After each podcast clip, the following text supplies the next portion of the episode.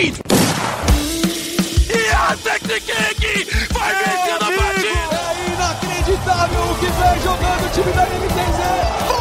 Stop blowing my mind! The man from Brazil, Brasil! Colterra, the man, the myth, the beast! Five seconds to go.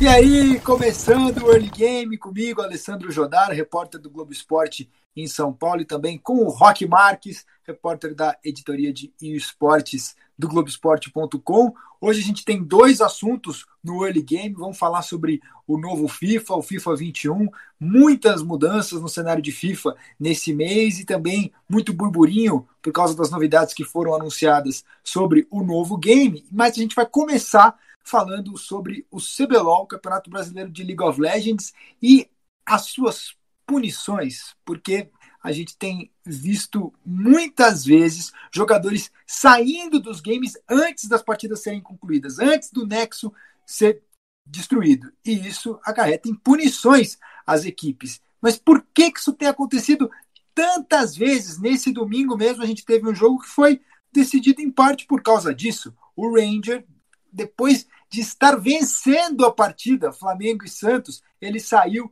ali instantes antes de acabar de fato o jogo, e aí o Flamengo foi punido, e justo no jogo contra a PEN, uma partida super importante, que depois teve a vitória da PEN, que manteve a PEN na liderança do campeonato, e o Tinoz, mid da PEN, disse que com certeza atrapalhou muito o adversário aquela punição de não ter dois bans antes é, do início da partida. Bom, Rock, vou jogar para você. O que está acontecendo? Por que, que os jogadores estão é, mais de uma vez incorrendo nesse erro de sair, de quitar antes do jogo terminar? Um erro que parece ser tão bobo, mas que pode custar tão caro. Beleza? Beleza, Jodar, beleza todo mundo que tá aí ligado no nosso podcast. Hoje só nós dois, né?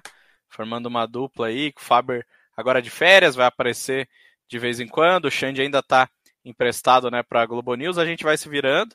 E, cara, para entrar aí nesse, nesse CBLOL logo de cara, é, é uma coisa que, assim, juro que, juro, juro, pô, não faz sentido, cara. Na minha cabeça não faz sentido o jogador abandonar. Eu sei que o que é, eu sei, mas nem todo mundo sabe, mas o que é a desculpa, entre aspas, é que o, ah, o cara tá muito acostumado a fazer isso em treinos e tá muito acostumado a fazer isso na solo que o jogo acaba, o cara fecha e tal, tal, tal.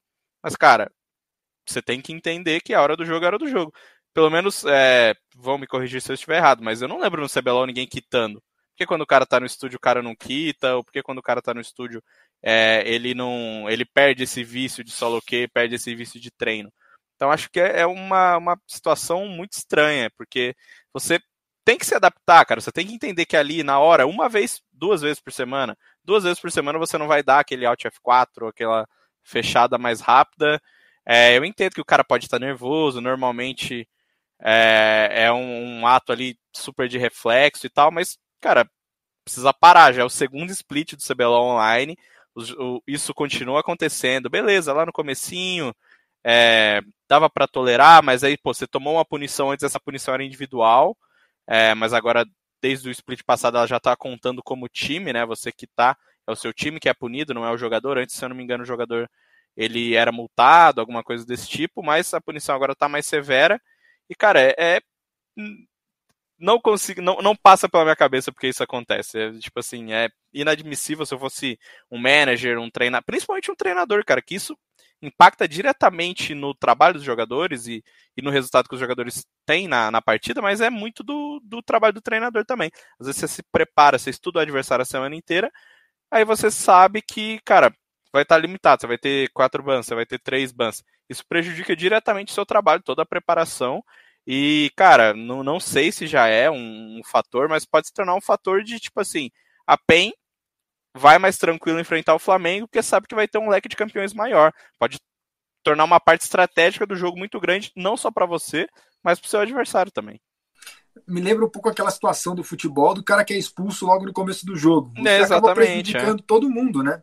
Isso, o, o, pior é que, tipo assim, no futebol o cara ser expulso é, é uma coisa que acontece ali, claro. o, vai ajustes né, do treinador adversário para explorar essa fraqueza, mas imagina você ter uma semana inteira para trabalhar em cima de um ban a menos, por exemplo, que é o que aconteceu, né? O Flamengo é, não teve dois bans para o jogo mais importante da semana, que era o jogo contra a PEN. Aí você, que, é, que era o jogo contra a PEN, né? A PEN sabia que o Tinoz é, podia cair com a LeBlanc ou podia cair com outro pique de conforto dele, porque o Flamengo não ia conseguir tirar todo mundo, cara. Muda toda a dinâmica do draft que a gente vê, né, mais e mais, tornando uma parte já é uma parte há muito tempo, mas se tornando uma parte cada vez mais integral do, do League of Legends. Hoje, o draft, a gente discute drafts, você vê, tipo, torcida falando sobre draft, que você não vê torcida, torcedor falando sobre tática no, no, futebol. Você vê torcedor de LoL falando sobre draft. Aqui a gente no podcast é, há pouco tempo falando sobre draft para falar sobre a PEN, por exemplo. Então, tipo assim, a gente tem esse fator muito forte dentro do LoL e os caras, sei lá, parece ignorar, não estão se importando muito em perder os bus. Então, por um lado, a, a, gente pode falar dos jogadores, mas acho que a gente também tem que falar da reação da comunidade, porque eu senti que rolou uma, uma passada de pano assim por parte de muitos torcedores, achando que essas punições eram exageradas, que não fazia muito sentido, o jogo já tinha acabado. Eu acho errado o torcedor tá cobrando do regulamento nesse momento. Ele tinha que cobrar do jogador de não fazer aquilo que está na regra. Você não acha que também é, é um pouquinho. É mimo demais para os jogadores essa reação que a gente viu de muita gente, Rock? E é engraçado que a gente vê isso justamente da torcida brasileira que se caracterizou no, nos últimos anos de cobrar essa bolha, esse privilégio dos jogadores, né? A gente vive falando sobre isso, já fizemos um programa dedicado, né, a essa bolha. Inclusive, você não ouviu, ouça. Early Game com a FNB, acho que foi um dos nossos principais episódios aí. Ele fala sobre isso também de bolha, claro que numa situação diferente. Mas é uma torcida que vive cobrando, vive falando que jogador é, vive o famoso é, ego de pro player, né? Que a gente já ouviu há tanto tempo. E agora, quando o cara é punido, por ele representar um time muito grande com a, uma das maiores, é, se não a maior, né, torcida do, do League of Legends, é, o cara tem essa, essa passada de pano monstruosa por parte da torcida. Então, tipo assim, ao mesmo tempo que você cobra quando o time vai lá mal no final do ano e volta toda aquela discussão de todo ano, que por quê, que os times não vão bem e tal, cara, não está diretamente relacionado a isso, mas você tem que cobrar também. Você não pode passar a mão na cabeça, pô, é o Ranger, ah, tal, tal, tal, mas ah, é injusto, é, tá influenciando o resultado do jogo. Cara, mas isso é um regulamento que eles conhecem desde o split passado e eles têm, cara, são as regras, basicamente, tipo assim, como você falou, você não pode descontar no regulamento um comportamento errado que um jogador seu tem. Uhum. Você tem até um levantamento aí, né, de quantas vezes isso aconteceu. Perfeitamente. É, no, no split passado, essa já foi uma questão que me chamou muita atenção. Então, na época, eu conversei com a Riot sobre isso, como eles estavam é, levando né, essa, essa coisa dos bans.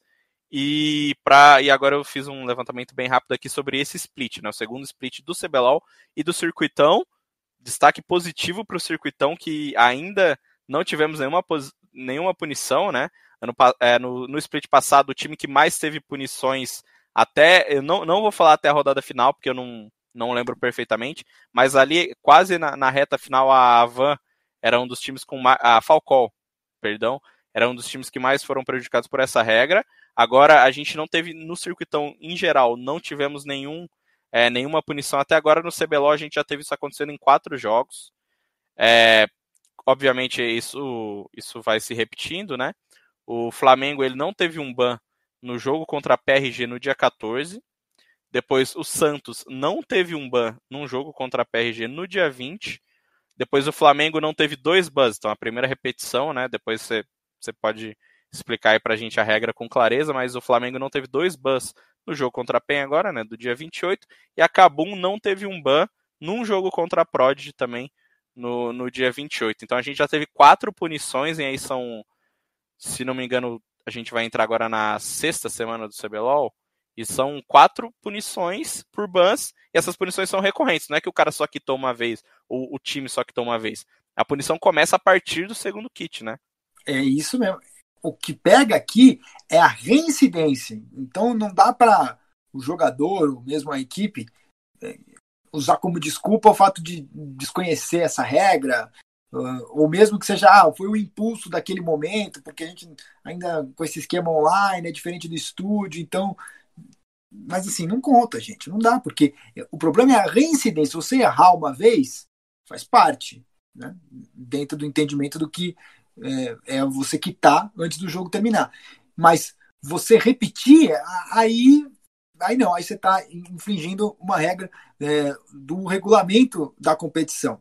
E a gente até pediu um posicionamento por parte da Riot.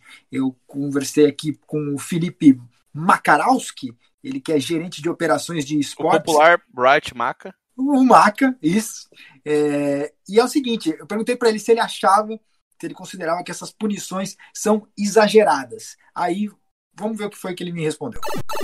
Para contexto, uma vez que uma, que uma equipe quinta da partida a primeira vez, ela somente recebe uma punição é, uma advertência, vamos dizer assim, né? não, é, não há perda uh, de bans, nenhuma, nenhum tipo de infração uh, além dessa para a organização. Da segunda vez, ela recebe o primeiro, a primeira perda, perda de ban. Uh, e por que isso? Além da gente considerar isso não somente em, em partidas offline, mas também em partidas uh, online, o que eu quero dizer com isso, partidas no estúdio e partidas que estão sendo jogadas em casa ou nas suas uh, ah, GHs e game offices, como é o caso de agora, uh, sair antes do jogo é um ato de desrespeito tanto com seus colegas de equipe, tanto quanto com os, os adversários. Então, fora essa questão, também tem um ponto importante técnico para a gente, pois como as partidas profissionais elas são realizadas num ambiente diferente do que a gente está acostumado a jogar em casa, na solo queue e no live, eh, as informações daquele jogador, as informações até da partida podem se perder nesse, nesse servidor e a gente acaba perdendo números, perdendo uma série de, de, de, de questões técnicas eh, e informações técnicas daquela partida. Então, isso, toda essa punição e essas infrações, elas são previamente ah, passadas para as equipes e também para os atletas. Então, ah, nós acreditamos que hoje, como estamos todos alinhados em relação a isso, não, não, não é uma questão injusta ou, ou exagerada. Legal, então aí o posicionamento do Maca, que é o posicionamento da Riot, isso foi passado os jogadores, foi passado com os times, está todo mundo ciente, mas acima de tudo eu acho que é importante a gente frisar do que ele falou aqui, que quando o jogador quita, você corre o risco de perder informações que são essenciais para os stats ali, para você fazer os, o, o, KDA. Então, não é uma, uma, questão somente de um capricho, de dizer, ah, o jogo já acabou. Não, você ter esse tipo de atitude acaba impactando diretamente em algo muito maior, que vai impactar na maneira como mesmo os times se preparam, é, como a própria organização do campeonato é, mensura ali a, a, a, as habilidades, as qualidades de um, de outro player. Ou seja, tecnicamente, você está prejudicando o campeonato quando tem uma atitude como essa. Então acaba sendo mesmo imperdoável, Rock. E, cara, e gera discussões que vão além do que a gente deveria estar tá discutindo, que é a qualidade do jogo, que é, é os resultados, pô, por que, que o Flamengo perdeu? A gente não deveria estar tá falando, pô, o Flamengo perdeu porque não teve dois bans. A gente podia estar tá fazendo um podcast aqui sobre um assunto totalmente é, do jogo e técnico. Então você gera discussões que, cara, é, são assim, coisas que a gente não, não, não costumava importar do esporte tradicional. Pô, a gente não discute arbitragem nos esportes, agora a gente vai discutir punição. É, o problema não está na nossa discussão, porque gente, nossa discussão, obviamente, está baseada no interesse é, do público. Mas, cara, você está dando margem para as pessoas é, tirarem o foco de dentro do jogo, que era justamente uma das, assim, acho que uma das, uma das coisas mais interessantes dos esportes é a gente ter sempre o jogo em debate. Claro que questões é, com, cor, me, me enrolei com a palavra aqui, comportamentais, elas vão ser discutidas em qualquer momento, mas é, falando do jogo em si, é, pô, você tem que discutir ban, caramba, o que esses dois bans poderiam ter influenciado na, na vitória do Flamengo é, é uma situação até nova pra gente, sabe? É muito estranho. A gente não vê isso no CS, sei lá. A gente não vê ninguém com round de vantagem, a gente não vê nada disso. Então é até interessante para nossa discussão e para o nosso tratamento diário, assim, o nosso e de pessoas, torcedores que, que vão falar sobre isso nas redes sociais, ou vão discutir com seus amigos é, é, sobre a rodada, você tem um elemento a mais agora, né? Você tem que se preocupar com as punições que, que o seu time, ou time, os times que você está acompanhando podem sofrer. Uhum. Bom, essa é a nossa opinião, mas claro que cada um uh, ache o que quiser, o torcedor que acha também que é, é um exagero, que a, a, a desenvolvedora que se vire para que conserte esse bug e o cara possa quitar antes. Também é, é uma opinião é, válida, de certa forma. Ainda claro, que eu, eu discorde, né? Então eu perguntei para o Maca se todas essas críticas que vieram por parte dos torcedores, é, de alguns torcedores, se eles levavam isso em conta e se a gente poderia ter alguma mudança eventualmente sobre essa regra. A resposta dele. Bom, para isso, eu posso dar exemplo não só de esportes, mas também de todos os outros projetos e produtos que nós temos na Riot Games, no qual a opinião do jogador é fundamental uh, e sim levamos em consideração a opinião e o sentimento do jogador. No departamento de esportes, a gente tem, um, vamos dizer assim, um, tempero a mais, porque nós, é um trabalho muito difícil em conseguir capturar essas manifestações que são movidas pela paixão do esporte e pela paixão do momento, e que muitas vezes é como um estádio de futebol ou em qualquer outro esporte tradicional, que por mais que os jogadores esteja impedido, a gente fala, fala que não está, enfim, é um pouco difícil conseguir traduzir isso para mudanças direcionadas no regulamento. Mas sim, a gente leva em consideração, mas manifestações em si, uh, em relação a uma regra, é, é complicado a gente pegar essa manifestação, entendeu? Opa, é sempre levanta um sinal amarelo que podemos estar errando a mão em algum ponto. Ah, e ao final da temporada, nós pegamos todos esses feedbacks, sentamos com as organizações e revemos as regras. Muitas vezes a gente identifica que, na verdade, não, é o correto a se fazer pelos riscos e pelas consequências das ações das, da, das partidas e pelos problemas que as infrações podem ocorrer tanto para o campeonato como para a integridade competitiva da competição.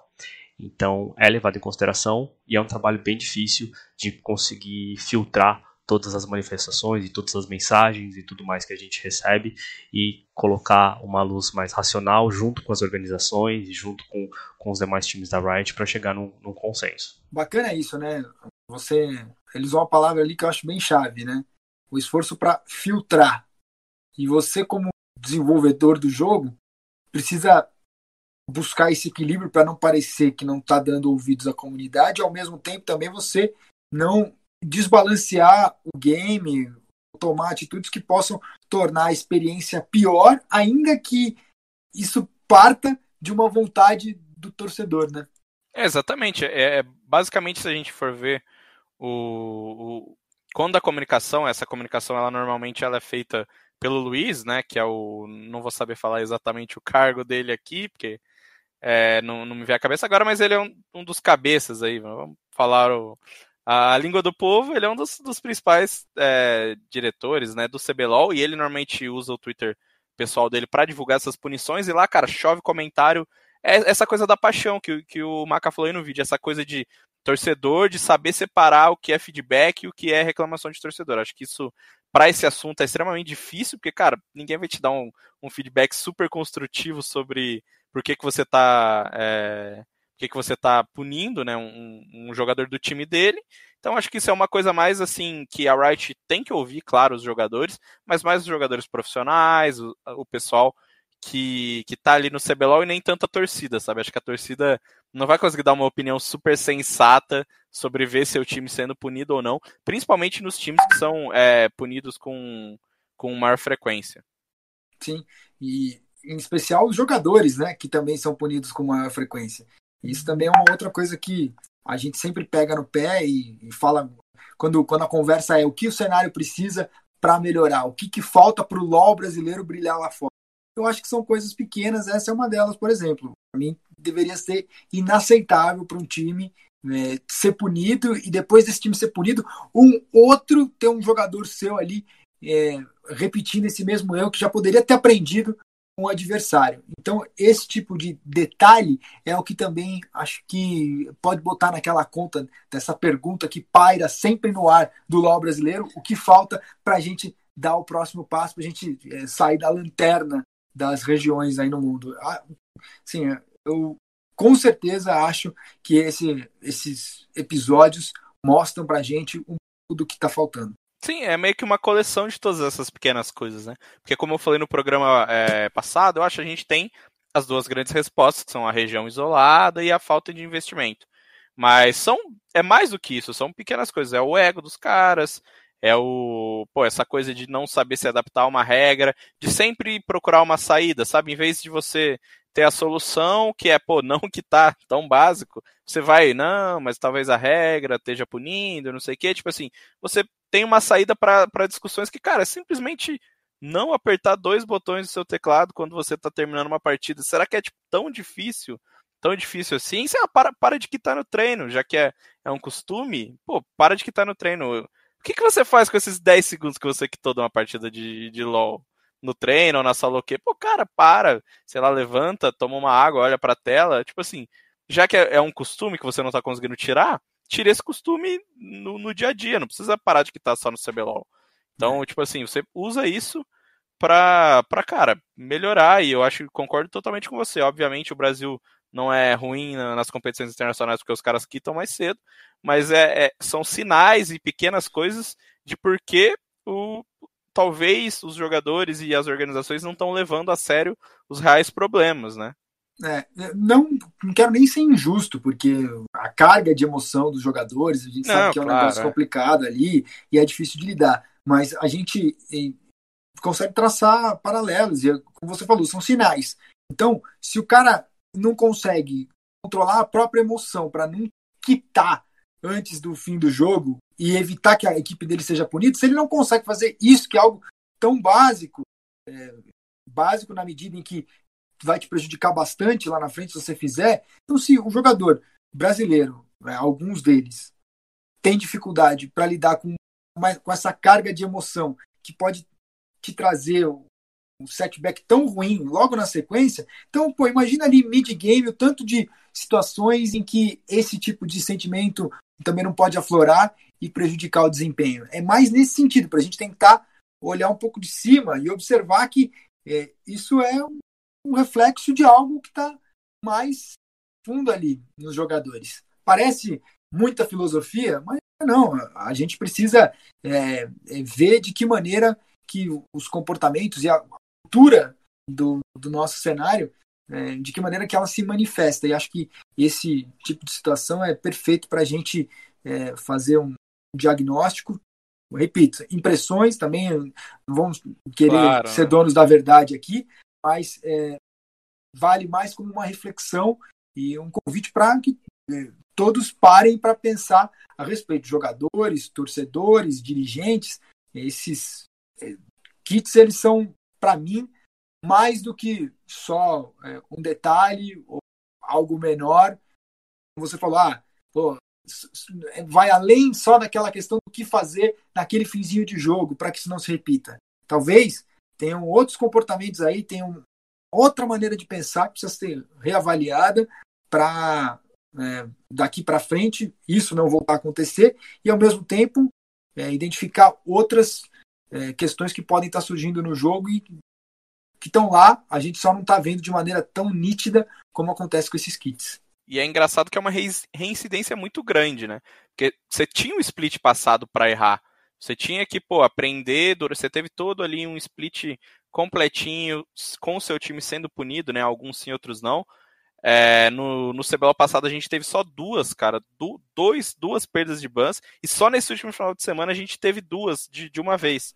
É, então, é tipo assim, o que, por que, que no primeiro split, que é onde os caras podiam errar, eles não erraram tanto e agora eles estão, a gente está tendo é, tanta punição assim, tá tendo reincidência no caso do Flamengo, tipo assim, uma reincidência, como, como a gente falou, para você ser punido, você tem que ser quita uma vez, né? E você toma uma advertência. Então, a partir da segunda, você já, já perde um banho. Então, o Flamengo quitou três vezes, cara, em seis semanas. O Flamengo quitou três vezes, por que, que no split passado, o split todo, a gente não teve esses números? Então, não, consigo entender, sabe? Volta muito é. naquilo que eu falei na, na minha primeira resposta. Tipo, na minha cabeça, cara, não entra. Como que o cara continua prejudicando o time por uma atitude tão simples e tão besta como que tá antes de terminar o jogo?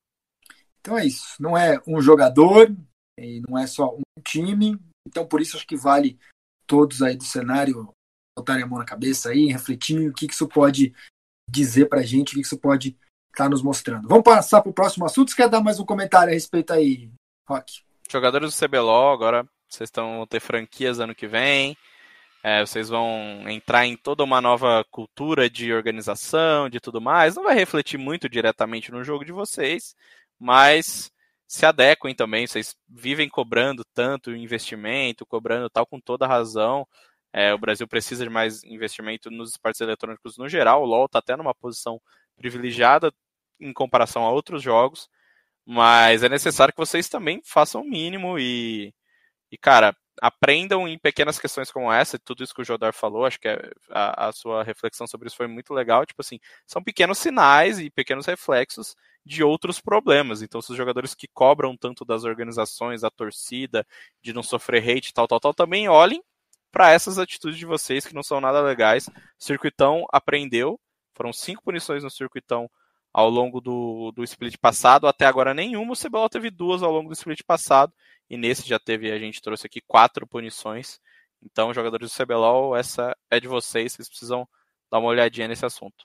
É, é isso, não é tacando pedra, não é querendo massacrar ninguém, até porque não interessa para nenhum jornalista que cobre o CBLOL que o campeonato seja ruim, entendeu? Que os jogadores é, não tenham prazer de, de jogar e melhorar. A ideia é justamente a gente tentar, é, olhando de fora aqui, dar aquela chacoalhada. E jogador que eventualmente tiver ouvido, se achou que é bobagem, falar, ah, esse bando de mala aí. Às vezes o ódio é um dos melhores combustíveis, Rock Marques, para se crescer. É isso. Então, cola Falando em ódio, né? Vamos para o nosso próximo assunto. É, assim, ó, cola a foto dos jornalistas, igual, igual o pessoal faz, cola no mural lá e fala assim, ó, quando a gente ganhar, a gente vai pegar e vai olhar esse mural aqui e falar, tá vendo? Esses caras aqui não acreditaram na gente. Já diria Vitor KNG, bota minha isso... foto na sua parede. É, é, isso aí. Esse é o espírito do negócio. A gente quer que o cenário melhore e nada diferente disso. Mas, falando de ódio, foi esse o sentimento que muita gente sentiu quando foram anunciados os valores, preço do novo FIFA 21. E são três versões, né, é, em pré-venda, e uma delas, que é a mais barata, custa 300 reais, 299, essa é a edição standard. Tem a edição dos campeões, que é 399 reais, e 499 reais a edição Ultimate. E assim, com base no FIFA 20, as versões que são mais caras, elas permitem que é, você jogue com três dias de antecedência, foi assim no FIFA 20, e você ainda ganha é, mais pacotes para usar ali no Ultimate Team com jogadores. E, bom, isso para quem é jogador casual nem faz muito sentido, o cara que não é vidrado ali no Ultimate Team e tal, é, mas é, é, algo considerável para quem gosta de jogar nesse modo. A, assim, a versão mais barata desse novo FIFA aumenta 25%, tá, 25 mais cara do que a versão do ano passado. É, Rock, a gente precisa conversar sobre esse modelo de negócios, né? Ainda faz sentido a gente ter um novo FIFA todo ano, um novo PES todo ano, sendo que é, as mudanças não são tão nítidas assim de um jogo para o outro? Cara, se a gente quiser acabar esse bloco do podcast em um minuto, a gente fala, pô, faz sentido, que é um jogo super popular que, é, que gera muito dinheiro para a EA, mas, cara, nunca fez, eu acho, e ultimamente, pelo que pelo que eu vejo, eu leio muitas reclamações de jogadores profissionais e jogadores casuais também sobre como o jogo todo ano sai bugado, aí tem aquele bugzinho que é corrigido e aparece outro, e é tipo assim, todo ano isso, o jogo com poucas mudanças é, em questões de mecânica ou de estilo de jogo, gráficos, a gente sempre tem uma melhorinha aqui e ali, mas é, não, não, não faz sentido de um ponto de vista é, do jogador, sabe? Apesar de muita gente é, ser aquelas pessoas que tem, tem videogame só para jogar FIFA, que, pô, é, o FIFA é o único jogo que eu jogo e tal. A gente sabe que isso é muito, muito grande no Brasil, né? Pela popularidade do, do futebol uhum. e pela popularidade do FIFA também. Você joga com seus amigos, joga contra e tal, tem toda aquela coisa. É, mas, cara, do ponto de vista competitivo, que é o que a gente acompanha mais, é, talvez faça um pouquinho de sentido por causa do, do Ultimate Team, que é uma coisa. É, tem as cartas especiais, então se você, sei lá, demorasse dois, três anos para lançar, ia ficar um pouco confuso, um pouco bagunça, então você teria que repensar muitas coisas, mas do ponto de vista financeiro para EA e de popularidade faz muito sentido, né? Mas não é o que a gente vê refletido é, na gameplay. Você vai jogar o FIFA 20, 2021, você tem alguma expectativa que ele seja super diferente do FIFA 20? não é o salto que a gente que a gente vê e é um salto meio que impossível de você dar num ano. Você imagina para qualquer coisa, é, ainda mais para jogos, Call of Duty e FIFA são os exemplos mais clássicos, né, que você tem todo ano, e no Call of Duty você tem as empresas girando, né? Você tem um ciclo. Não é todo ano a mesma empresa lançando. É um ano a Infinity Ward, um ano a Treyarch, você tem, às vezes aparece, né, uma, uma terceira empresa, então, tipo assim, você vai variando, é, a, a Activision vai distribuir o jogo, mas são estúdios diferentes que produzem. No FIFA você tem todo o estúdio, todo ano produzindo, então ao mesmo tempo que ele está é, atualizando e cuidando do FIFA, ele está pensando no FIFA do ano que vem. E se ele atualizar e fizer tudo corretinho, tudo bonitinho, ninguém vai comprar o próximo FIFA. Então, tipo assim, você tem que estar tá sempre vendendo um produto novo é, anualmente, cara, que não se justifica, é, pelo menos na minha visão de jogador super casual, não, não justifica nem um pouco, mas eu entendo que é uma fábrica de dinheiro e é. ninguém vai parar de fazer. É, o modelo de negócios ele funciona muito bem como negócio, né? A gente pode discutir aqui a experiência para o jogador. Agora, acho que vale até traçar um paralelo. Enquanto você falava, eu lembrei aqui. Eu li que o novo iPhone vai vir sem carregador e sem Perfeito. fone de ouvido. É, é, é isso, Entendeu? cara. É tipo assim, o novo FIFA ele vai vir com, com, sei lá, uma animação nova de torcida e ele vai vir com os elencos atualizadinhos, então todo mundo quer jogar, puta, a pandemia, todo mundo vai estar tá em casa é, querendo enfrentar os amigos, e é aquela coisa, sabe? Aquele hype do FIFA, aquele hype do iPhone, as pessoas elas compram e, e consomem sem questionar muito se quer ou não. Cara, é o jogo da moda, é o jogo do ano. E como eu falei, muitas pessoas só jogam isso o ano inteiro, então você vai comprar. Por mais é. que o jogo não tenha mudança, pô, você só quer ver o reforço novo do seu time com a camisetinha nova, com a chuteira nova, com a, com a bola nova, sabe? Então isso gera esse, esse modelo de negócio que, como você falou, é super lucrativo. Uhum. E, por exemplo, a gente vê uma diferença aqui, né? De R$ reais na versão é, Ultimate para R$ reais na versão Standard. É, você pode até achar que é um salto muito grande e que é injusto se você não tem o dinheiro para comprar a de 499. Só que eu vou trazer uma reflexão aqui para a gente pensar junto. Como funciona a lógica, por exemplo, das companhias aéreas? O cara que vai lá e compra a passagem econômica, ele passa ali na, na frente da executiva, olha pela cortininha que separa o restante do avião da primeira classe e dá um pouquinho aquela tristeza, né? A gente entende, o cara fala, pô, que sacanagem. Na próxima vai ser isso? eu. É, fica, fica um gostinho esquisito, entendeu? Assim, surge ali um sentimento no ser humano, dá para entender. Só que, dentro do funcionamento econômico do negócio, o cara da primeira classe que está pagando 10 vezes mais o o que está pagando aquele que está é, embarcando na econômica, esse, esse valor 10 vezes mais caro é o que está mais caro, é o que está bancando todo esse rolê, entendeu? Do aeroporto, do avião, papo. Então, o, quanto mais dinheiro a EA ganha daquele que pode pagar a mais, esse dinheiro volta para o desenvolvimento do jogo, volta para equipe é, de produtores ali. Então, de certa forma, é bom que você tenha uma versão standard ali para quem não pode pagar mais caro, por mais que você sofra um pouquinho ali com uma cara de. O game ganha uma carinha de pay to win, porque o cara. Sim. Né? Esse é Mas, até um tópico que a gente pode entrar tranquilamente, né? Por outro lado, eu também eh, sei de muita gente que fala o seguinte, pô, mas você ganha mais pacote gold lá e você, é, depende da sorte de tirar um jogador Ultimate Team. Então, não necessariamente o fato de você estar tá pagando muito mais caro vai é, te dar um retorno proporcional ao que você teve que desembolsar.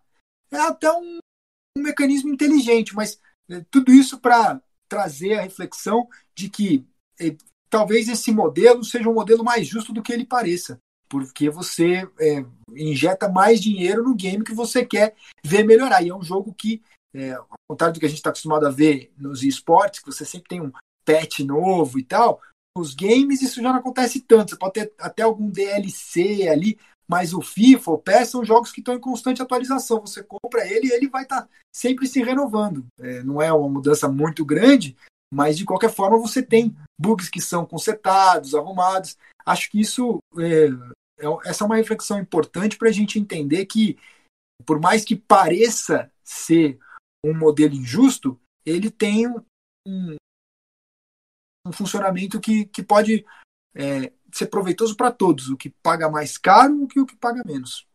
E principalmente porque depois que você pagou mais caro já de começo, ou pagou mais barato já de começo, você vai seguir investindo dependendo da maneira que você vai usar. Se você vai deixar o FIFA ali para jogar com os amigos, para jogar um, um onlinezinho de vez em quando, você não vai investir muito dinheiro, então a versão standard vai servir para você muito bem. Só que hoje a, a grande graça né, do FIFA para boa parte das pessoas é jogar Ultimate Team Online. Para a galera que está ouvindo a gente veio pelo LoL, Ultimate Team é o modo, aquele modo das cartinhas, né? Você vai montando seu time de acordo com, com nacionalidade, de acordo com, sei lá, a liga que os jogadores jogam. Você tem toda uma coisa ali para ter uma química, né? O, o, entrosamento, e você vai melhorando seu time. Aí ao longo do ano eles vão lançando versões. É, pô, uma semana aqui o Firmino fez três gols, então é, o Firmino ganha a versão é, Team of the Week, né? O TOTW. É, daí você tem toda semana o Team of the Week, aí você tem o Team of the Year, aí tem os eventos especiais com cartinhas especiais. Então é um modelo é, que funciona muito bem para esportes, streamers, você vê os jogadores querem montar o, o, time, o melhor time do momento, quero a cartinha lá do Pelé 99, quero a cartinha do Ronaldo Fenômeno de, da Copa de 2002, sei lá. São vários eventos assim, são, são objetos de desejo né, para esses jogadores casuais, porque eles veem os jogadores profissionais que eles gostam usando, eles veem o, o, a criação de conteúdo de FIFA é muito grande, então eles veem, veem os streamers jogando, veem os youtubers é, jogando e querem montar aquele, aqueles times, então você, você tende a colocar uma grana, porque quando, como você falou, é na sorte. Então, tipo assim, não te garante que você vai comprar vários pacotes e você vai tirar esses caras, não te garante que você vai pagar a versão mais cara e já vai vir com esses caras. Então, é, é, é uma coisa de, de loteria ali. Você bota uma grana para tentar formar um time melhor e você pode ter retorno ou não. Que conforme você vai avançando nas divisões, né, que são, são ali as divisões do Ultimate Team, quando você vai chegando lá em cima, a sua jogabilidade já não é mais o único fator, né? Se torna um jogo um jogo pay to win, porque, cara, você precisa ter jogadores que correm tanto quanto os jogadores do seu adversário. Então não é só o seu toque de bola, a sua construção, ou sei lá, o jeito que você triangula ali a, a, as jogadas. Isso a gente está falando num alto nível online ainda. A gente nem está indo para um profissional, por exemplo, que aí é meio que quase inadmissível que você não tenha as melhores cartas a, ao seu dispor, porque pô, você precisa é, competir de igual para igual, né? Então acho que esse é um ponto que sem, sempre me deixou um pouco receoso em FIFA como esports, né? A gente pode falar sobre isso depois, mas casualmente é um modelo que, que ajuda ainda mais. Além de você comprar FIFA todo ano para ter a mesma coisa, você passa o ano gastando dinheiro para ter os melhores jogadores e esses melhores jogadores estão aparecendo semanalmente, como eu falei, tem os eventos, tem o Team of the Week, tem o Team of the Season. Então, tipo assim, nunca vai acabar, entendeu? Você nunca. Até a EA lançar o FIFA 2021, você ir lá e comprar, você vai estar tá gastando dinheiro no FIFA 20, porque você quer ter os melhores jogadores, você quer se manter é, jogando bem, se você tem aspirações Weekend League ou até mesmo campeonatos pequenos ou jogar profissionalmente, aí você precisa, você, só, você não só quer, né? Você tem que ter aqueles caras, é, aquelas cartinhas mais fortes para você conseguir jogar pelo menos de igual para igual com o seu adversário, aonde aí sim, né, a sua skill, o seu domínio do jogo vai prevalecer. Mas até você chegar nesse ponto, você precisa colocar uma grana e muitas vezes colocar essa grana não vai te garantir que você ainda esteja entre os melhores. Eu sei que eu me diverti foi o meme supremo que surgiu quando foram revelados os preços, que foi é, a dúvida da galera, né, se a versão Ultimate já vinha com o Neymar. É, pô. Provavelmente. Tem que vir com o Neymar, cara. Tem que, o Neymar tem que vir jogar com você, te dar um, te dar um console de nova geração alguém mais crítico ainda chegou para mim e falou que na verdade não. O que acontece é que na versão Ultimate o Neymar não cai. Ah, então aí... Maldade, aquela, aquela né? cornetada. Né? Ó, eu gostei da opinião aqui do Vitor no Twitter, o arroba Dominella. Ele disse: No PES eu me estresso menos e o FIFA mais barato esse ano sai por 299 reais. Enquanto o PES segue no 189 de sempre. Aí aqui a gente não sabe quanto vai ser o do novo PES, mas ele já tá É, imaginando não sabe, mas é, é meio que pra galera, né? Toda essa discussão que a gente tá tendo, claro, excluindo a parte do Ultimate Team, ela se encaixa perfeitamente no PES também, né? A gente tá citando o. FIFA aqui, porque é o jogo que teve o preço divulgado recentemente. A gente não é. Eu, pelo menos, não compro briga no lado FIFA e PES, que pra mim, PES foi inexistente assim a minha vida toda, eu nunca fui muito de jogar PES, né? Eu jogava mais no computador, então FIFA no computador sempre foi melhor, desde os tempos de Winning Eleven. É, então o FIFA sempre dominou assim pra mim. A gente pode fazer um debate aqui qualquer dia sobre essa discussão, né? Que é historicamente muito Aí boa. pega fogo. É, mas só pra, pra situar a galera, né? A gente tá falando do FIFA porque o FIFA saiu recentemente, mas o PES é basicamente a mesma coisa. A gente não, não ia fugir muito disso, né? Isso. E o- a data de lançamento está prevista para 9 de outubro para PS4, Xbox One e PC. E depois também vai ser possível fazer a migração para quem comprar o PS5, o Xbox. E aí, só para terminar aqui o que o Vitor falou, é, ele fez essa comparação de preços e disse: foi bom enquanto durou, Fifinha. Então tem muita gente que talvez migre do FIFA para o PES, não tanto por opção, quer dizer, não tanto por vontade, mas pela questão do bolso, né? E, Um valor e, e pro público Proibitivo. para o público brasileiro também tem a coisa do, do, do PES. Ele tá presente, ter os clubes brasileiros, ter os jogadores brasileiros. Então, assim, eu sei que não é a, a grande maioria das pessoas prefere jogar com clubes internacionais porque os jogadores são melhores e, enfim. E é, é toda uma outra discussão. Mas para aquela galera que gosta de fazer aquele Corinthians e Palmeiras, aquele Flamengo e Vasco com os amigos em casa, o PES se torna uma opção mais viável e mais barata, entendeu? Então, é, a gente, eu tava tô vendo bastante essa discussão ultimamente, que antes a gente tinha aquela coisa do, do ah, vai sair a geração nova de consoles, aí o cara que gosta, ele compra os dois. Pô, ninguém vai conseguir comprar os dois agora É. com, com o preço do dólar desse jeito, e acho que pro fã do futebol virtual é mais ou menos essa coisa. Se você tem que escolher um, é, por, por 100 reais a menos, vamos dizer que o PES é, vai sair por 200 de novo, por 100 reais a menos, e a possibilidade de jogar com times brasileiros, é, o cara já começa a pensar diferente, a possibilidade de ter a Libertadores, ter a Champions League, então é, é uma discussão que, cara, você começa a ver um valor muito grande de diferença monetária e também começa a ver é, questões de, de licenciamento e desse tipo de coisa, nem tanto jogabilidade, sabe, para não entrar na jogabilidade, que é uma coisa mais pessoal, acho que é Uhum. entre os- esses dois jogos é é uma coisa mais pessoal. Mas você tem vários pontos que já começam a fazer as pessoas penderem a jogar PES ao invés de jogar FIFA. E nessa comparação, eu acho importante a gente passar também pelo lado competitivo. E a impressão que eu tenho é que hoje é, existem muito mais alternativas, existe um cenário muito é, mais forte.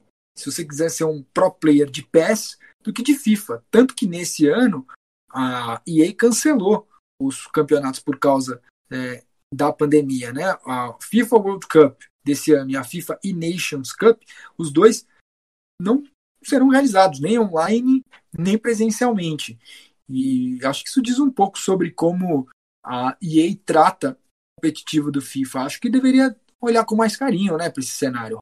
Sim, e eu não sou, como eu disse, eu não sou nenhum especialista em, em cenário competitivo do futebol virtual. O Xande já acompanhou várias, várias competições, né? Ele é, tem um pouquinho mais de familiaridade, mas eu sigo muitos jogadores e leio muitos relatos também da, da galera que joga, e é- essa reclamação é bem pertinente, sabe? Além de você ter todas as questões de jogabilidade, os bugs, o, o preço muito caro, a questão de você ter que ficar colocando muito dinheiro para fazer a coisa render e para você conseguir montar um time bom, você ainda tem esse descaso da EA com, com o competitivo. Eu já vi os jogadores reclamando sobre isso, sobre falta de estrutura para a América Latina, por exemplo, que é um, um- um problema para praticamente todas as publishers. Então, se você não tem um carinho extra com o competitivo, que pode ser um- uma ferramenta de marketing muito forte, cara. Você, você tem. é, você alia o futebol, a competição, a jogadores que, que, cara, tem uma certa popularidade, pode se tornar estrelas, podem. é, a gente pode ter, por exemplo, como a gente tem né, no, no Brasileirão, usando o PES ali para fazer um, um- esses clássicos para jogadores representando os clubes do, do coração do torcedor, né? Então você, aproxima as coisas. Então você pode ter os esportes como uma, uma ferramenta de marketing muito forte no para vender, né? Esses jogos de, de, de futebol é, virtual, né? Essa, essa casualidade da coisa, ela fica um pouco de lado quando você está vendo uma competição. E no momento desse de pandemia, que você não tem Cara, é o prato cheio, você não tem futebol. Por que, que você não tem um campeonato de FIFA organizado online?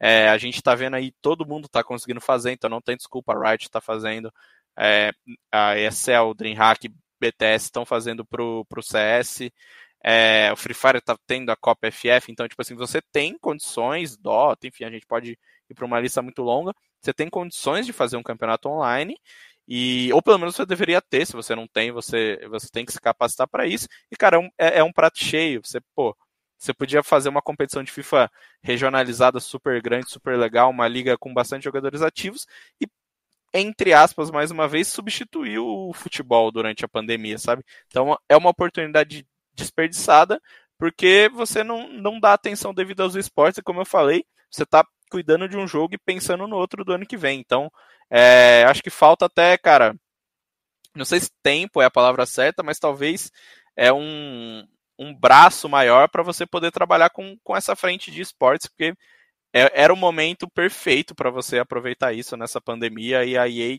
não conseguiu.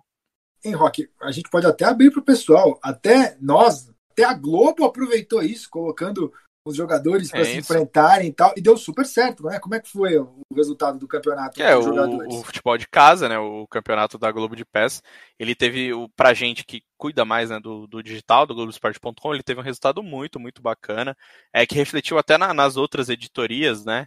Tipo assim, as pessoas é, acessando mais as nossas matérias, olhando mais, é, os vídeos também com os gols, com a comemoração, sabe? Então a gente conseguiu criar esse ambiente, claro que de uma maneira totalmente amistosa, entre os jogadores e usando, é claro, grandes é, nomes aí do futebol. A gente teve Gabigol, Everton Ribeiro, é, teve, teve vários jogadores populares, né? O Bruno Fux do Inter foi o campeão. Então, tipo assim, a gente conseguiu fazer essa, essa coisa e conseguiu fazer as pessoas gostarem. Então, e isso aqui a gente falando do público brasileiro. Você imagina uma uma EA da vida com todo um público mundial, com muita gente interessada, e como eu falei, e repito aqui, uma criação de conteúdo muito forte que a gente tem em FIFA no YouTube, na Twitch. Então dá para você ter essas alternativas, sabe? Você mistura, cara, pega o streamer, pega jogador, é, faz um, um desafio, pega um profissional, pega um jogador de futebol é, profissional também, do, do, futebol tradicional, mistura tudo isso, faz um campeonatinho amistoso ali, cara, é ia chamar atenção e ia usar a competição de FIFA como uma ferramenta de marketing que para mim esse o exemplo mais clássico é o Fortnite que usa os números, usa as competições e, e exalta os jogadores para transformarem eles né, em grandes ferramentas de marketing para o jogo, é, porque acho que dá um banho nisso na questão usar os esportes para vender. Acho que o Fortnite é um, é um sucesso absoluto nisso às vezes eu tenho a sensação de que o FIFA fez o que era o mais difícil, que é criar através do Ultimate Team um modelo, um formato que consiga fazer com que esse jogo de futebol esteja constantemente atualizado, que tenha um hype semanal ali que permita a, o surgimento de streamers, de, de, de criadores de conteúdo é, em cima da expectativa das cartas, dos jogadores que estão bombando naquela semana e criar toda essa lógica me parece é, muito mais complicado do que você organizar um, um, cenário de competição de esportes que a gente vê pintando em vários jogos e de diferentes maneiras. Você já tem é, um manual ali de o que fazer para você ter ligas e, e, e jogadores casuais se envolvendo cada vez mais com torcedores e jogadores casuais também querendo virar pro players. Mas vai ver, é, é uma estratégia mesmo da própria EA, quem sabe é, eventualmente eles não coloquem o foco deles em criar esse cenário competitivo de uma maneira é, que seja é, é mais clara para todo mundo, né?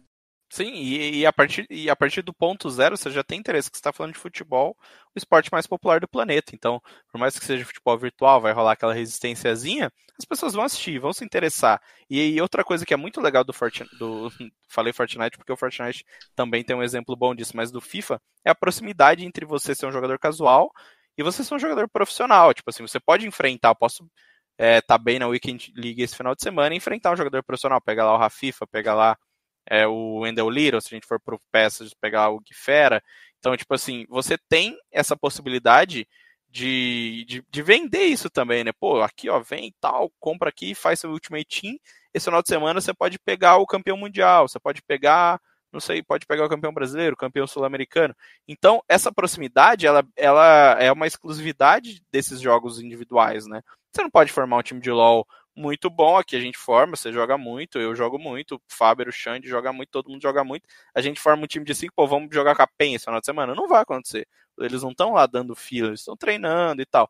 E no FIFA isso acontece, você tem que saber é, explorar, porque, pô, para pessoas altamente competitivas e para pessoas que se dedicam a jogar um FIFA online, imagina você jogar contra um cara que é campeão brasileiro, você vai lá e ganha dele. Pô, é da hora pra caramba, sabe? Então, é, tem toda essa coisa também dessa proximidade e do interesse genuíno nas pessoas em futebol. Então, cara, é, é meio que um prato cheio para você fazer isso render. E a EA, obviamente, comercialmente, como a gente já falou, faz muito bem, né? Ganha muito dinheiro e transformou o FIFA em um dos jogos mais populares do mundo.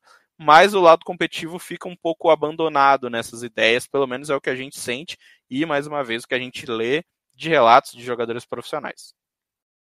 É isso. Rock, alguma consideração final aí para a gente arrematar? Já nos aproximando aqui do nosso endgame. Cara, nenhuma consideração especial hoje. Estou é, fazendo essas considerações sobre CS sempre. Então, então vou deixar aí, a gente teve na, nas últimas semanas o, a competição da BTS, né, o CS Summit 6. Os dois times brasileiros já foram eliminados, não estão jogando os playoffs. A gente está gravando na quarta-feira, os playoffs ainda estão acontecendo. E já rola aquele temorzinho se o MBR vai vir para o Major ou não. A situação está muito, muito, muito complicada. É, o, a Fúria hoje é a quinta colocada do ranking, então a equipe que está aí mais próxima de, de, Quer dizer, a última equipe, né, se classificando para o Major no Rio. O MBR está bem atrás, está ali na, na sétima posição, mas com pouquíssimas chances de vir. Vai precisar de uma campanha muito boa no próximo evento RMR que acontece em setembro. E vai precisar também de um pouquinho de sorte, talvez algum time miando ali, uh, trocando jogadores e, e, perdendo pontos, mas, cara, situação complicada e que, assim, dá pra gente fazer um programa dedicado para que choque seria ter um Major no Brasil sem Fallen, sem Fer, sem Taco, sem os jogadores que construíram essa história e possibilitaram que o Brasil sediasse isso, sem falar da marca, né? MBR, a organização de, de Counter-Strike mais importante de toda a história da franquia, né? desde o tempos de 1.6, então o meu last hit vai para isso. MBR muito próxima de não estar próxima aí do, do Major do Rio. Seria irônico, até eu diria, a gente ter um Major no Brasil sem MBR, sem esses jogadores, mas segura rock, vale mesmo um episódio sobre isso, então vamos adiantar aqui cenas dos próximos capítulos, sem spoilers no final desse early game. Mas ó, muito obrigado a você que teve com a gente até agora, seja acompanhando pelo seu tocador ou então para a galera que já está vendo a gente com vídeo no YouTube, deixa o like aí se você é desses ou então se você está aí no tocador, segue a gente, se não está inscrito no canal, inscreva-se, tá certo? Muito obrigado, semana que vem tem mais Early Game, abraço, tchau! Time limit reached.